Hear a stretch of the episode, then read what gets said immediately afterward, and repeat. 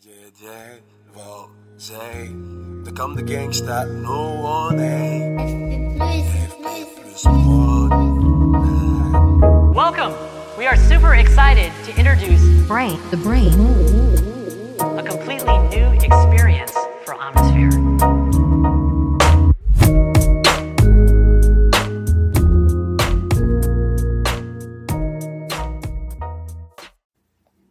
Salut tout le monde. Quel plaisir, quel plaisir de vous retrouver après tant de temps, après euh, une ellipse de, euh, je ne sais pas, euh, quelques quelques mois sans doute. Bon, c'est un plaisir de vous retrouver dans les podcasts l'antifragilité qui ne s'arrêteront pas, hein, je vous rassure. hein, c'est juste que les aléas de la vie, on va dire, font que euh, parfois on est plus productif qu'à d'autres moments.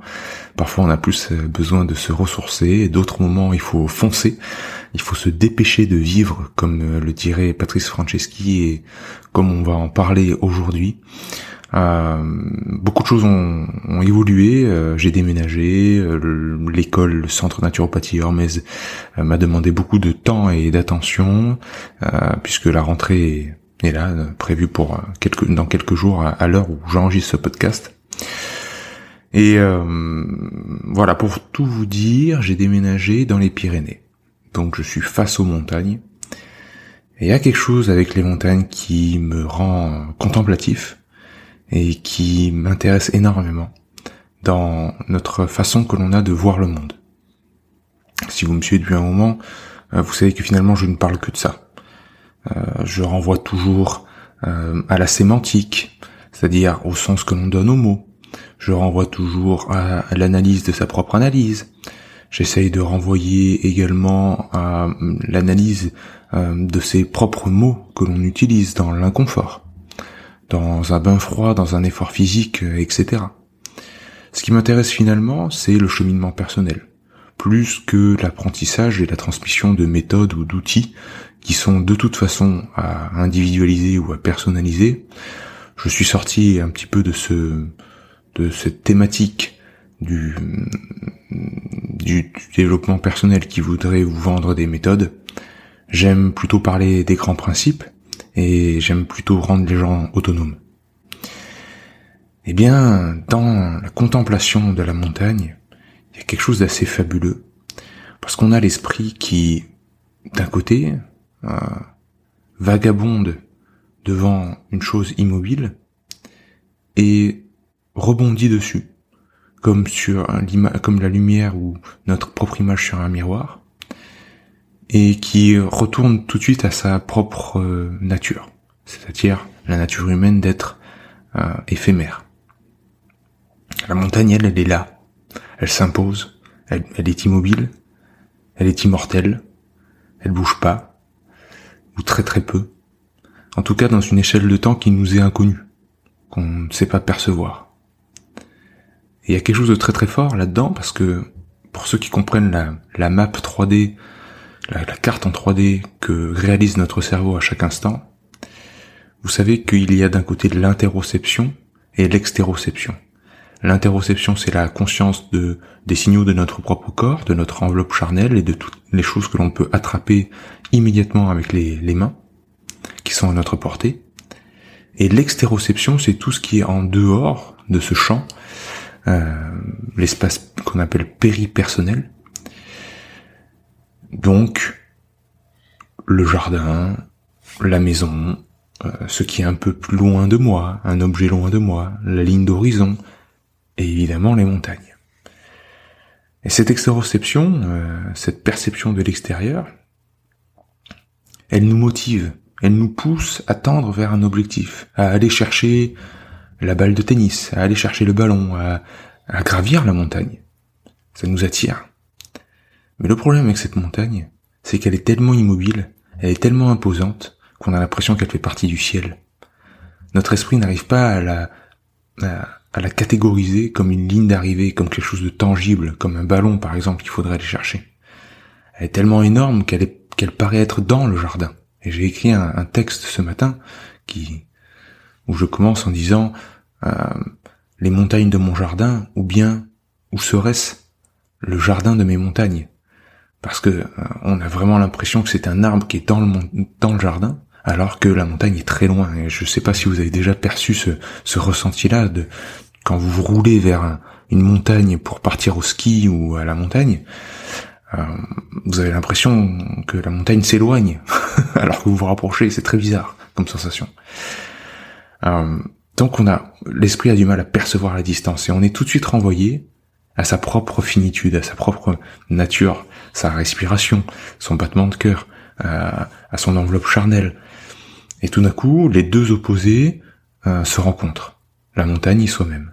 Et finalement, on prend conscience de sa, propre mort, de sa propre finitude, et donc de l'importance de se dépêcher de vivre. C'est sur, sur ce point-là que je voulais mettre le doigt. C'est une phrase que je répète souvent, se dépêcher de vivre. Euh, ça veut pas du tout dire qu'il faut s'empresser, ça veut pas du tout dire qu'il faut euh, confondre vitesse et précipitation. Euh, c'est juste mettre le, doigt sur l'importance du caractère éphémère de la vie. Et c'est parce que c'est éphémère, parce que c'est en train de passer, contrairement à la montagne qui, elle, sera là pour toujours, finalement, même si elle s'érode, eh bien, ces, ces cailloux vont rester les mêmes cailloux.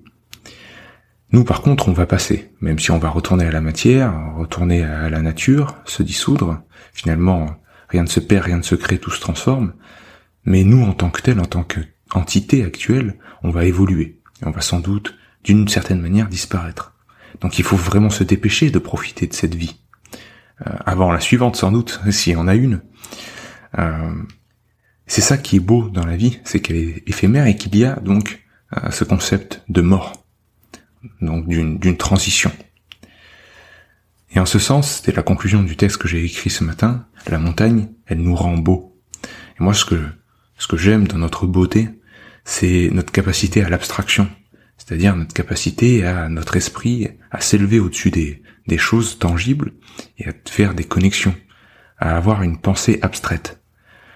Rien que le fait d'avoir écrit ce texte, rien que le fait d'enregistrer un podcast et de vous transmettre des idées et des, perceptions et que vous, de votre côté, vous tissiez des liens, vous voyez les concepts que j'essaie de, transmettre euh, d'une manière imagée. Mais c'est ça qui est beau dans l'esprit humain. C'est qu'on peut se, notre esprit peut prendre du recul par rapport à tout ça et, et essayer de, d'y mettre des couleurs, des formes et de créer des idées par rapport à ça. C'est ce que le mathématicien, sans doute le plus grand mathématicien de tous les temps, Grothendieck, euh, parlait dans sa résolution de problèmes. Il disait bien euh, que l'intelligence humaine, c'était la capacité à avoir une pensée complexe, à, avoir une pensée de l'abstraction. Donc je vous invite à contempler les montagnes, à contempler la nature tout simplement, mais les montagnes c'est très très fort. Euh, ça nous renvoie sur l'importance donc du cheminement et pas du point d'arrivée. Finalement, la montagne, elle invite au chemin, elle invite à la rejoindre, à marcher, à la gravir même. Euh, mais on sait très bien qu'une fois arrivé en haut de la montagne, on trouvera d'autres montagnes à gravir et d'autres sentiers. Donc c'est pas tellement le, le fait d'arriver en haut qui est important, c'est le fait d'avoir envie de bouger. Hein. L'extéroception, c'est quand, quand, je vous ai parlé de l'espace extra-personnel et de l'extéroception, c'est médié avant tout par la dopamine, qui est la molécule de la motivation, qui nous donne envie de bouger, qui nous donne envie de, de se mouvoir, de nous mouvoir. Et ça, euh, maître Deshimalu dans le, le, zazen, on parle énormément. Hein. Le zazen, c'est une forme de bouddhisme qui on, pratique énormément l'immobilité, mais l'immobilité du corps, pas, de l'esprit. Euh, c'est justement une, une discipline de l'action, mais de l'inaction, de l'action de l'inaction. si vous voyez ce que je veux dire, c'est être euh, performant et fournir un effort dans l'inaction.